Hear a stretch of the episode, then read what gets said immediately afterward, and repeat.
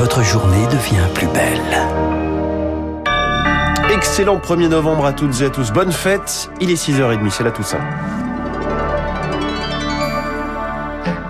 La matinale de Radio Classique avec François Geffrier. 6h30, c'est l'essentiel présenté par Sarah Ders et à la une ce matin au Brésil. Le silence pesant du perdant à l'élection présidentielle. Aucune réaction de Jair Bolsonaro depuis sa défaite dimanche. Replié dans son palais, il n'a toujours pas reconnu le résultat de l'élection.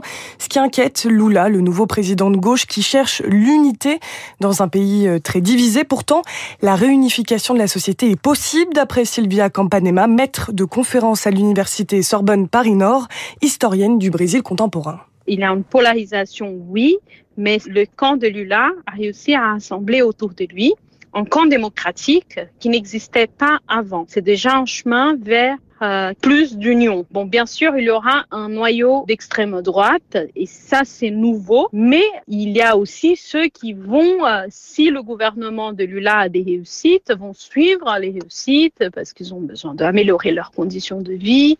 Donc, c'est possible d'aller vers une union et de ne pas garder une perspective de polarisation éternelle. De Paris à Bogota, les capitales ont exprimé leur soulagement après la défaite hein, de Jair Bolsonaro. Vladimir Poutine a même félicité le vainqueur et appelle à une coopération constructive. Après de nouvelles frappes russes contre des installations énergétiques hier à Kiev, les civils risquent de passer l'hiver sans électricité. 80% restent sans approvisionnement en eau courante et 350 000 foyers se sont retrouvés sans électricité.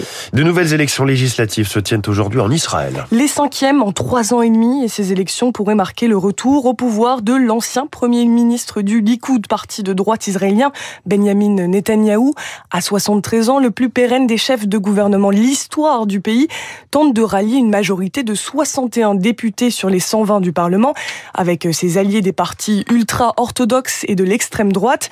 Les sondages d'ailleurs lui sont favorables. Face à lui, Yair Lapid, 58 ans, Premier ministre depuis juillet et chef d'une coalition unique entre la gauche et la droite.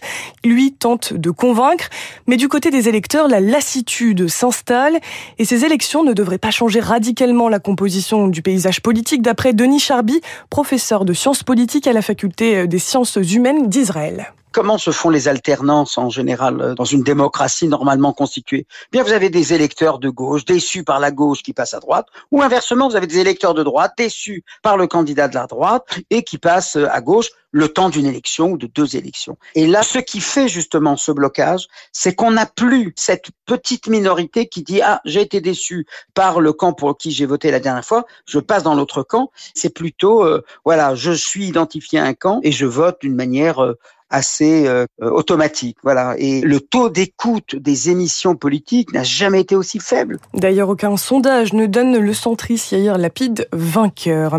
En Corée du Sud, la police reconnaît une erreur après la bousculade meurtrière d'Halloween samedi à Séoul. Jusqu'ici, les autorités avaient nié toute responsabilité dans le mouvement de foule qui a causé la mort de 154 personnes samedi dernier. Chômage en masse au niveau mondial, un ralentissement brutal du marché du travail. C'est ce que pointe l'Organisation internationale du travail, organisme dépendant de l'ONU, dans ce nouveau rapport. Alors que les conséquences de la pandémie de Covid-19 s'estompent, les spécialistes préviennent le marché du travail va se détériorer de manière significative ce trimestre. Charles Ducrot, c'est un effet supplémentaire lié au conflit entre la Russie et l'Ukraine? C'est en tout cas ce que pointe le rapport de l'Organisation internationale du travail. La hausse de l'inflation liée à la guerre et les crises de l'énergie ou de l'alimentation poussent les États à appliquer une politique monétaire plus dure. Conséquence, le marché du travail ralentit. L'organisation estime qu'il manque 40 millions d'emplois à temps plein pour que l'économie mondiale se porte bien. C'est donc pire que ce qu'on connaissait avant Covid, le signe d'une récession mondiale imminente, avertit le rapport. Alors, euh, les États sont-ils sommés d'agir? Agir, mettre en place des mesures pour contrer ce ralentissement et éviter une banqueroute, un ralentissement du travail, cela veut dire moins d'épargne et donc moins de croissance. Bref, le cercle vicieux de la récession. L'OIT invite les États à plus de dialogue social pour éviter des dégâts injustifiés au niveau des emplois et des revenus. Enfin, on en apprend un peu plus sur l'Ukraine. L'inflation y atteindra 30% d'ici la fin de l'année. Une enquête récente révèle qu'un quart des réfugiés ont trouvé un travail dans leur pays d'accueil. En France, les chiffres chiffres du chômage sont stables au troisième trimestre par rapport au deuxième selon la direction des statistiques du ministère du Travail. Le Conseil d'État réinstaure le contrôle technique des motos. Obligation à laquelle s'opposait le gouvernement qui avait abrogé le décret l'appliquant en juillet dernier.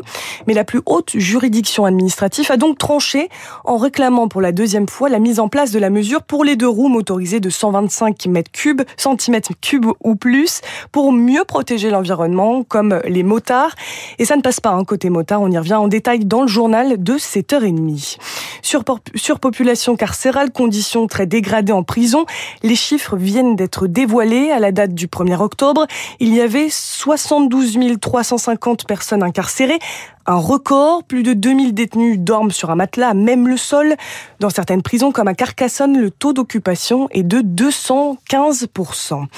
Dans les Deux-Sèvres, une cinquantaine d'opposants sont toujours à Sainte-Soline. La préfecture prolonge l'interdiction de manifester. Ils ont prévu demain une nouvelle action de désobéissance civile, empêcher le retour des pelleteux sur le chantier de cette future bassine, stockage hein, pour l'irrigation. D'ailleurs, ils lancent un ultimatum à l'État. Soit il suspend les travaux, soit les opposants reviennent en nombre. Euh, sous pression, le gouvernement a finalement renoncé à supprimer les 14 000 places d'hébergement d'urgence. Alors que les associations ont lutté pour les garder, en plus des élus, les maires de dix grandes villes de France ont également envoyé une lettre à la première ministre Elisabeth Borne, jugeant intolérable ces mises à la rue pures et simples. Diminuer ce chiffre n'était pas envisageable pour le directeur euh, des études à la Fondation Abbé Pierre, Manuel Domergue près de 2000 enfants qui se voient refuser un simple hébergement chaque soir au 115, que si en plus on supprimait 14 000 places d'hébergement d'urgence l'an prochain, ça aurait été la catastrophe. Et en fait, je crois que le gouvernement a compris, ce qu'on lui a dit, que de toute façon, il pouvait pas faire ces 14 000 suppressions de places et que même s'il tentait de le faire, le fait qu'il y ait autant de personnes à la rue les amènerait tôt ou tard, dans l'urgence, à réouvrir des places, des gymnases, des bâtiments publics et c'est beaucoup plus coûteux à l'arrivée. Et donc, euh, c'est une solution de bon sens de renoncer à ces suppressions de places.